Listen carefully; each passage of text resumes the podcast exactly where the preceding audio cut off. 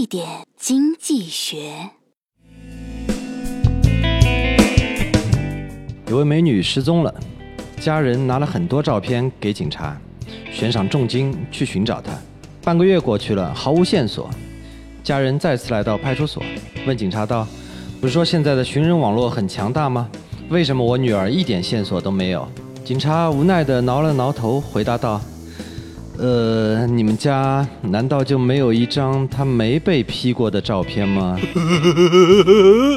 那么很多人看基金公司宣传产品时给出的收益数据来买基金，如果足够细心，我们会发现，基金公司发布的有些是三个月的数据，有的是半年，有的是近一年的，各自不同。其中的道理说来大家也都了解。通常企业都会选择那些好看的数据展示给投资人，这样的包装从营销角度来说无可厚非。